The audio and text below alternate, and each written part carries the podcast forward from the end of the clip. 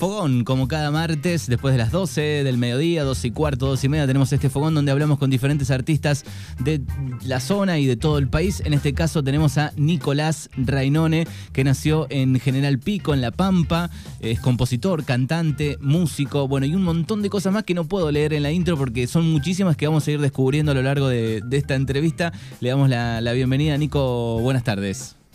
Hola, buenas tardes. ¿Cómo va eso? Bien, todo bien. ¿Estás en, Buenos Aires, me decías ayer? En este momento sí. Bien, bien. Bueno, oriundo, eh, y naciste en, General Pico La Pampa, es un poco tu tierra, eh, de ahí se desprenden un montón de, tu historia, de, tu música, de tus cosas, eh, y llevanos un poquito ahí a, ese comienzo, este, cómo nació un poco el amor por, por la música. Y bueno, me crié ahí en General Pico, que es una ciudad muy tranquila, eh, a pesar de que, se le dice ciudad por la cantidad de habitantes, es como medio una vida de pueblo que se lleva eh, ahí. Entonces, bueno, fue eso, criarme con, con mucha libertad y, este, y la música vino a través de, un poco a través de la genética, porque mi abuelo paterno eh, era músico, era violinista todos sus hermanos también eran músicos.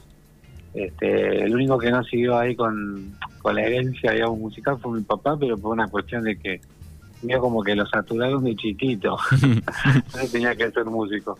Y, y bueno, eh, seguí yo con, con, con esa con, esa historia. Este, así que bueno, de muy chico pidiéndoles a mis padres que quería estudiar música, que quería cantar y entonces empezaron a llevar ahí a, al, al coro municipal de, niños. ¿Arrancaste, ¿arrancaste con, con coro primero?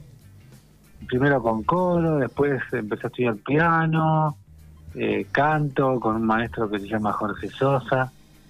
Eh, y después, bueno, fue fue apareci fueron apareciendo instrumentos adelante adelante mío y bueno, los fui tomando y queriendo tocar y terminé tocando el bajo, guitarra y bueno, y así, así, así comencé. Bien, eh, amor un poco por el folclore, empezaste a, preparar, digamos, allá por el, no sé, 2010, empezaste a pensar un disco eh, con, con, mezclas de, de, folclore, rock, algo este, electrónico también. Contanos un poco sobre ese primer disco.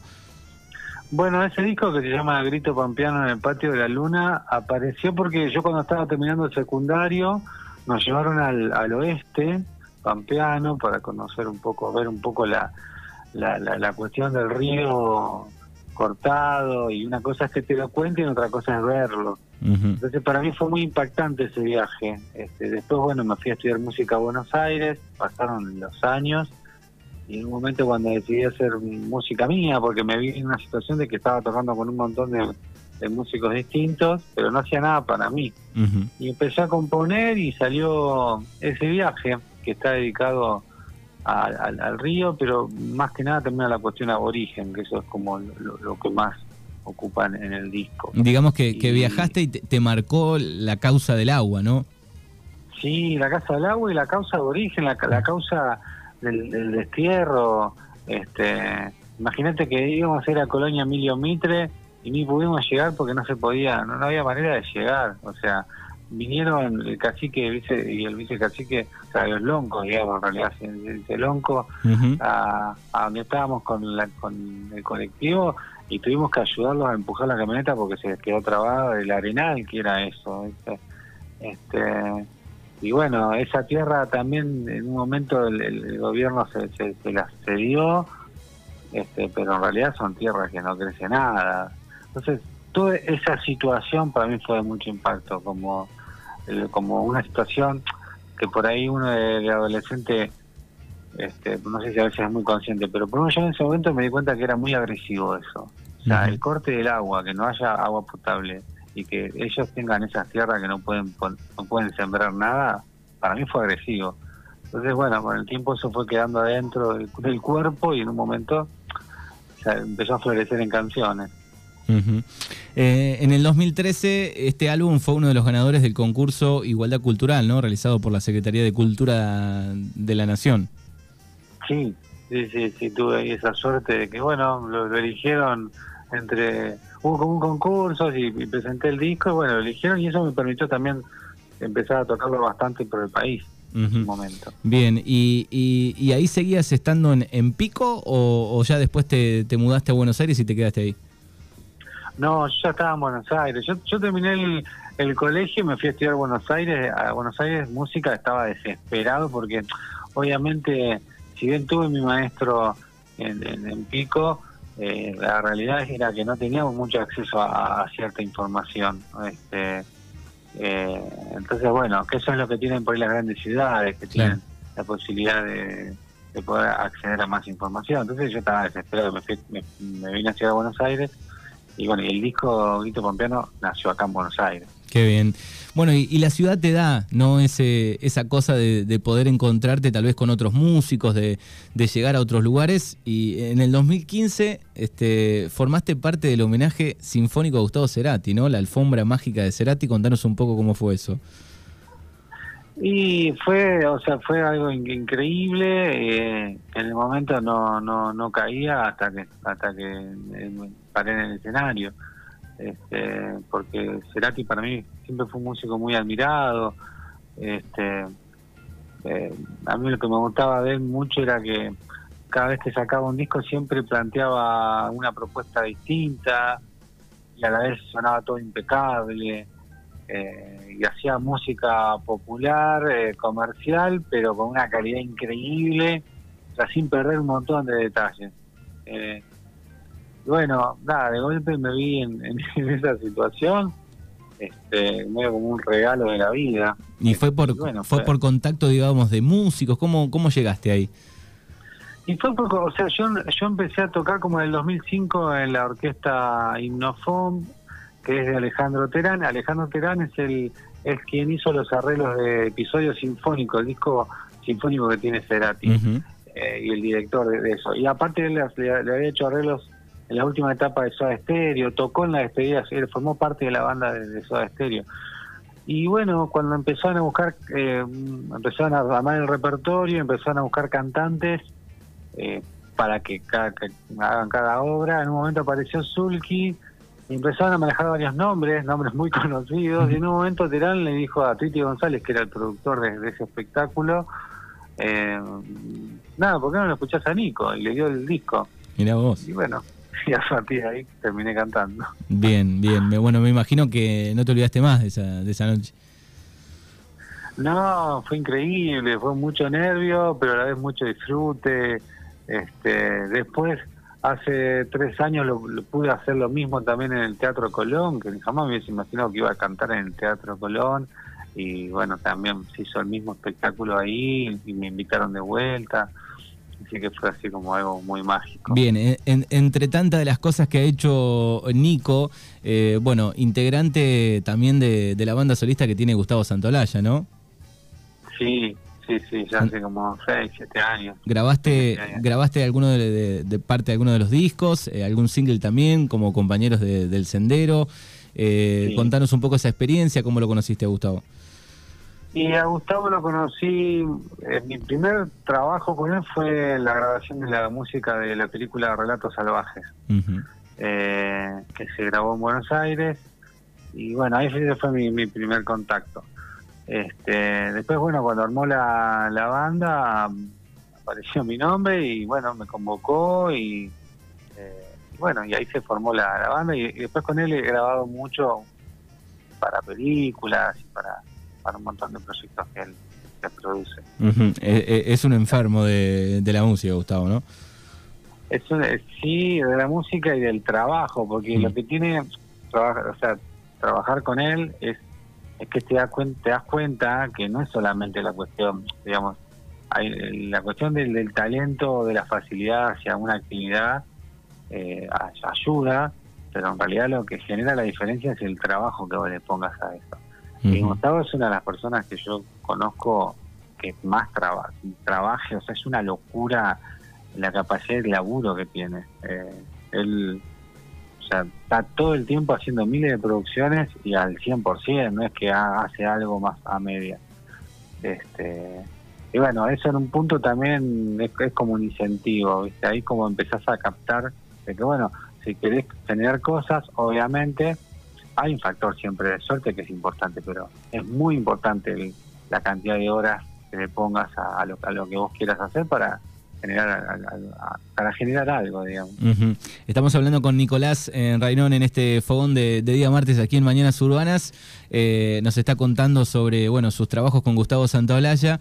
Eh, bueno, saliste de gira también a presentar uno de los discos del gran proyecto que tiene que es Bajo Fondo, ¿no? El disco Aura, ¿no? Sí, ahora, ahora en diciembre vuelvo a tocar ahí. Se vuelven a hacer los shows, así que eh, justo ahora en un rato me voy a buscar el violonchelo que, que le había llevado a Luthier para que me lo deje ahí óptimo como para poder hacer eso. Qué bien. ¿Y, y, qué te gusta más? ¿Cantar o, tocar alguno de los tantos instrumentos que tocas? Eh, mirá.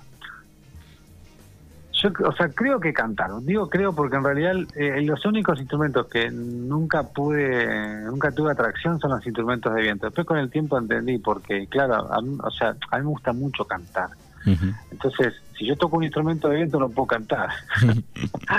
Entonces, llego a la conclusión de que eso, me gusta mucho cantar, pero también obviamente me encanta tocar instrumentos. Este, este es, un, es un momento así como de, mucho vuelo, de mucho juego. Eh, pero bueno, sí, cantar es un, momento muy, muy hermoso. Bueno, y además has participado eh, en cantidad de conciertos en vivo, grabaciones, estamos hablando de grandes bandas también de la Argentina. Eh, y, seguro eso se debe disfrutar a, lo largo del tiempo, ¿no? Con el paso del tiempo decís, bueno, estuve tocando eh, o trabajando con, no sé, Divididos, Masacre, Carajo, Gustavo Cordera, Kevin Johansen, bueno, la, lista sigue, Lerner, ¿no? De, de diferentes este, estilos y, grandes este, músicos argentinos también. Sí, obvio, obvio. O sea, yo, yo disfruto, si hay algo que siempre tuve conciencia es al, al, al, paso, al tiempo. Eh, soy una persona que, por ejemplo, no, casi no tengo fotos con toda la gente que he trabajado. No me saco fotos, pero porque no pierdo el tiempo en eso. intento tener como la estar activo en el momento y disfrutar de esa situación y de aprender, porque de, cada experiencia que vos vas haciendo en la vida vas aprendiendo un montón. Y, eso es lo que rescato, obviamente feliz de poder haber trabajado y trabajar con, con músicos que admiro pero muy consciente de eso, de, disfrutar y de, de, tratar de aprender de cada experiencia. Qué bien. Bueno, vamos a escuchar una canción antes de, terminar este, esta conexión del fogón de hoy, eh, que tiene que ver con Guatraché. Después nos vas a contar un poco este, que tiene que ver con Grito Pampeano en el Patio de la Luna. Se llama de Guatraché. Eh, y Guatraché está cerquita nuestro, está a 30 kilómetros, está acá nada más. Estamos pegados a la provincia de La Pampa. Así que vamos a escuchar la canción y después hablamos un poco de eso. ¿Te parece? Dale, dale.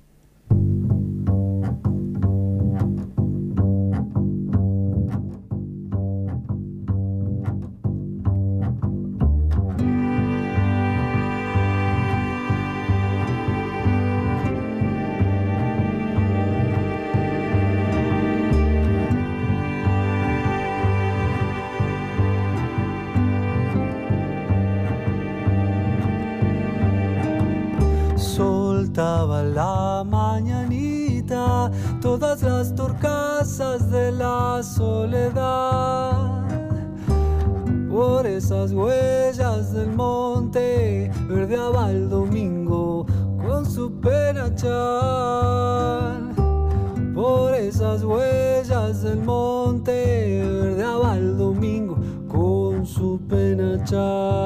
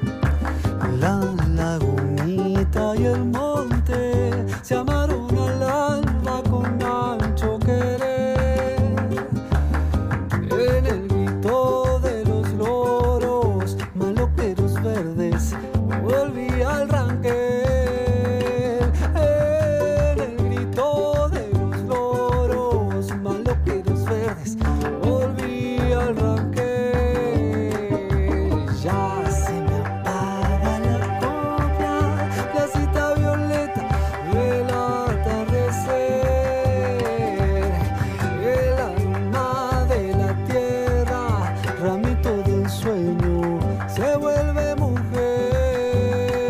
El aroma de la tierra, ramito del sueño, se vuelve mujer. Guatraché. De Guatraché se llama esta canción de Nicolás Rainone. Es el invitado de este martes aquí en el Fogón. Bueno, Nico, ¿por qué eh, en este disco elegiste este lugar, Guatraché, y hacer esta canción? Bueno, primero porque es una obra que es una belleza. Lucía Ortiz, Humberto Urquiza, es una, es una, hermosura. Eh, y, y esa canción es un poco yo la primera versión que escuché de Guatraché es un dúo que se llama Sombra Arena. Eh, cuando era, era, chico, adolescente, escuché eso y me, encantó. Es una samba, es una hermosura. Y después la reversión. Eh, sí, y, la versión esta surgió porque había, estudiado, estudié un tiempito en Brasil, entonces andaba con, la, con un ritmo que se llama partido alto, que brasilero, que es como tum, ta, tum, tum, tan, tum, tum, tum, tan, tum, tum. Y en un momento me di cuenta que si le sacaba un pulso a eso, encajaba perfecto con una samba. Eh, entonces arrancó como un juego y de hecho esa versión es eh, para mí es como es eso, o sea, por ejemplo la, batería que escuchan, el hi-hat es una caja de fósforo, que fui, fui grabando con elementos que por ahí parecen instrumentos convencionales, pero en realidad son instrumentos que están sea, sonidos que están buscados, que sean parecidos, pero en realidad no son. este Y bueno, nada, quedó esa versión. Eh, que, es eso, es jugar un poco con la música y tratar de generar un sonido ahí que tenés en la cabeza y reflejarlo en una grabación. Qué bien, qué bien. Excelente, excelente cómo suena. Bueno, también eh, entre tantas de las cosas que ha hecho Nico, eh, en el 2019 estuviste en Dallas, en Estados Unidos, formando parte del Eric Clapton Cruz Road Guitar Festival, ¿no? Este, Contanos un poco sobre esta, esta experiencia.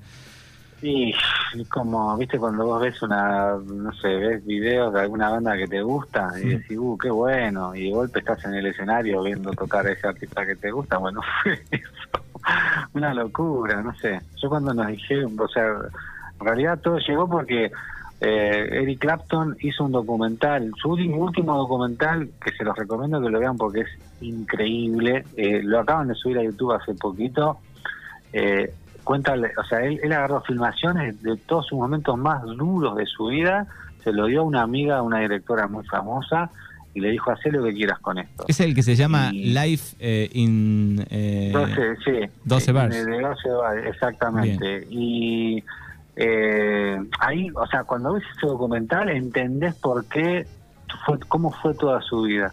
Y, y él le, lo llamó a Gustavo para que le haga la música de su documental.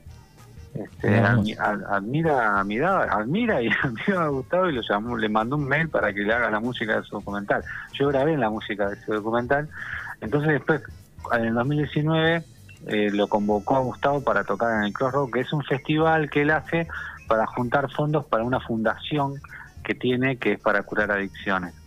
Entonces, bueno, ahí se reúnen los mejores, los guitarristas más, más grosos que hay en el mundo este, y bueno, lo llamó Gustavo y Gustavo nos convocó a Javier Casalla y a mí desde acá.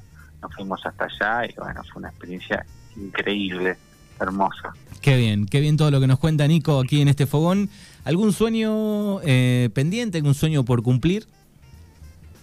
Y yo, o sea, siempre fui como medio caminante de sueños. O sea, por ejemplo, eh, la actividad que yo hago en realidad eh, Em, con la música general es de ser sesionista, o sea, me dedico a grabar muchos discos eh, y vivo en los estudios de grabación. este, eso fue un sueño que yo siempre tuve de hacer. En su momento yo daba, por ejemplo, daba clases en escuelas al comienzo, y en un momento como que dije, no, pero, o sea, si bien me gusta la docencia y es, siento, o sea, es un talento ser docente. Yo, por ejemplo, no tengo no tengo esa virtud. De, si bien me gusta, no tengo esa virtud de, ser buen docente. Siempre quise ser este, sesionista y girar por el mundo y, grabar discos y tocar con distintos artistas. Eh, y bueno, es, en esos sueños yo me, me, tiré. En un momento, para poder hacer la actividad que hoy hago, que hoy hago, yo me tiré a la pileta. En un momento fue como decir, bueno, me tiro a la pileta y pierdo de tener un, este, un sueldo fijo y bueno, y de ver qué sucede. Fue un riesgo que tomé. Sí, sí. Y yo vivo tomando esos riesgos. A veces te salen, a veces no te salen. Con lo cual, este, sigo soñando y sueño tocar con un montón de artistas que tengo en la cabeza. Este, y bueno, eh, seguramente muchos no se me van a dar y capaz que algunos se me da. En el, en el camino. Pero, o sea, siempre, siempre estoy ahí soñando y caminando esos sueños y bueno, pero nunca con, con, una, con algo de, eh, digamos, no, me pongo, para no sentirme frustrado, ¿viste? No me pongo como un, eh, una exigencia de que se tiene que dar. No, yo camino. Caminás y, y que venga, lo que venga. Y, Un y poco. por ahí aparece. Mm, ¿viste? sí, sí. Por ahí no, pero bueno, por lo menos, pero nunca perder esa, esa capacidad de soñar, lo que sea. Bien, hay, hay una, una anécdota, eh, creo que es de, de tu adolescencia, digo, en, en General Pico, con un profesor, ¿no? Que, que te la bajaba un poco. Sí, sí, sí. ¿De dónde sacaste esa Eh, información? ten- tenemos data acá, tenemos data, la producción eh, apunta data. Claro, bueno, y esto, esto, esto que voy a decir para los oyentes que estén escuchando, Sí, eh, hay, hay varias información. Yo tenía un, maestro, a mí me gusta mucho la política, o sea, Mm. me encanta, eh, me encanta hablar de política, me interesa leer sobre política, me interesa entender cómo son las estructuras, cómo funciona el sistema, me es algo que me apasiona. Y yo tenía un, un, este, bueno, un maestro que me daba eso, con lo cual, para mí, eh, estaba buenísimo, porque, o sea, era un maestro que, que yo admiraba, pero en un momento cuando termina, estamos terminando el, el colegio, nos empieza a preguntar a cada uno qué, qué íbamos a seguir haciendo. Yo, o sea, desde chico supe que iba a ser músico, no veía otra otra cosa en mi vida que no ser músico, o estar ligado a la música, ya sea a través de la docencia, pero siempre era eso. Entonces cuando empiezan a preguntar a cada uno, me, me llega a mí, vos Nicolás, ¿qué, ¿qué vas a estudiar? Música. No, no, me dice, pero como profesión. Y música, le digo. Como que él no veía que la música era una profesión, era como algo de, no sé, de, de- de entretenimiento, ¿viste? Pero Sí, no, sí. no lo veía como algo serio. Eh, bueno, finalmente, nada, se- seguí mi camino y mi sueño y este y es y es algo aparte que entre los entre los docentes de aquella época que algunos quedan todavía lo siguen porque circuló esa información. Este yo medio que hubo como una discusión no una discusión pero como pero cómo o sea es, es, es una profesión la música. Claro, sí, este, sí. no es viste como que hay, hay profesiones que tenés que ser médico abogado contador. No no puedes ser lo que quieras en la vida. Mientras sea una persona decente y, y, y, y- tratar Claro, de pero- ser lo mejor que puedas. Eh, a, a veces, digo, uno analiza un poco para atrás y, los padres, cuando el, el- el chico o la chica quería decir, bueno, yo quiero estudiar música o quiero estudiar teatro, vi algunos rubros como que estaban visto, bueno, de eso eh, podés hacerlo, pero tenés que estudiar otra cosa, ¿no? Estabas también eso. Sí, sí, sí. De hecho, eso es un miedo, por ejemplo, que mi familia estaba también, ¿viste?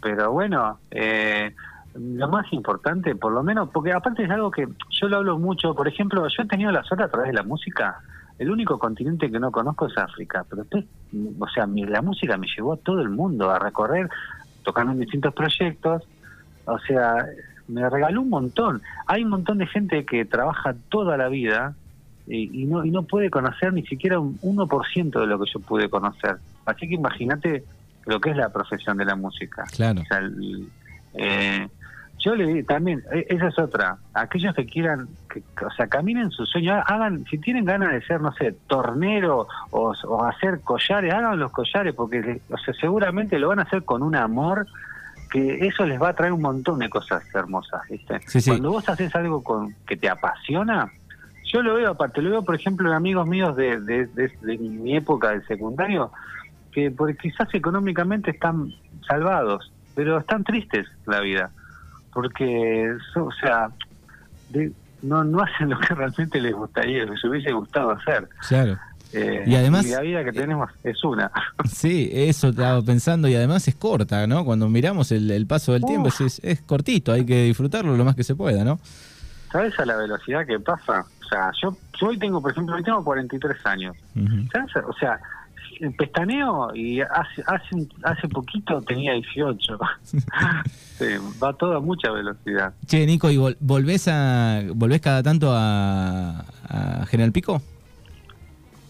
Sí, sí, o sea, intento volver lo que más pueda porque para mí es mi nido Pico, ¿viste? Yo llego a Pico es como que me siento, siento una tranquilidad, una paz, es como, es mi lugar, si bien ya, este, bueno, obviamente hace muchos años que no vivo ahí, pero pero sí, o sea, me- me- intento eso, eh, por lo menos lo que más pueda, cuando tengo ahí un huequito me voy para allá, estoy con mis, mis padres. Estuviste en un bar ahí, ¿no? En el- eh, hace poco. Sí, estuve en un bar, hay un lugar muy lindo que se llama El Desvelo. Siempre cuando iba ya se hacía teatro y qué sé yo, pero eh, descubrí este lugar y es muy lindo porque se arma eso de que, de que, que a mí me gusta mucho, que es como en un lugar así chico, con mesas y, viste, poder ver la cara a cada uno de los que va, este, se genera un silencio. eh, es muy lindo ese lugar para tocar, ¿verdad? Bien, una más, una más y ya te liberamos. Eh, ¿Qué es, cómo podés resumir eh, La Pampa para vos? Y La Pampa es eh, inmensidad. Eh, la Pampa es, eh, es eh, eh, espacio infinito. Vos mirás y no es fondo. Este, es eso. A mí lo que me gusta de La Pampa es eso. Que podés mirar hacia el fondo y viajar con la mirada hacia un punto que no, no sabes cuál es el, el- el final. Este, es, es aire, es espacio, es oxígeno. Eso para mí es La Es, Pampa. es Caldén. Caldén, sí, Caldén, el, el, el- los cielos, los cielos que son pinturas. Todos los días, si estás atento un poco, todos los días la naturaleza te regala un cuadro distinto. Exactamente. ¿Viste? Salís a las 7 de la tarde, unos matecitos, mirás así al fondo y de golpe tenés unos rosados, unos azules, eh, naranjas, azules, No hay, violetas. no hay como el atardecer. El amanecer está bueno, pero no hay como el atardecer en La Pampa. Sí, el atardecer es increíble. Bueno, Nico, te, te agradecemos eh, por estos minutos, este, eh, por, por coparte. Eh, nos encanta todos los martes charlar con diferentes artistas, vamos dando la vuelta por diferentes provincias. Bueno, en este caso tiene que ver con una provincia pegada a la nuestra y, y cerquita, así que te, te agradecemos. Bueno, muchas gracias a ustedes por la invitación. Así que bueno, estaremos ahí en contacto. Dale, un abrazo enorme. Gran abrazo. Hasta luego. Era Nicolás en Rainone que pasaba aquí por Mañanas Urbanas en este fogón. Bueno, ya. Ahí cargamos, le limpiamos bien.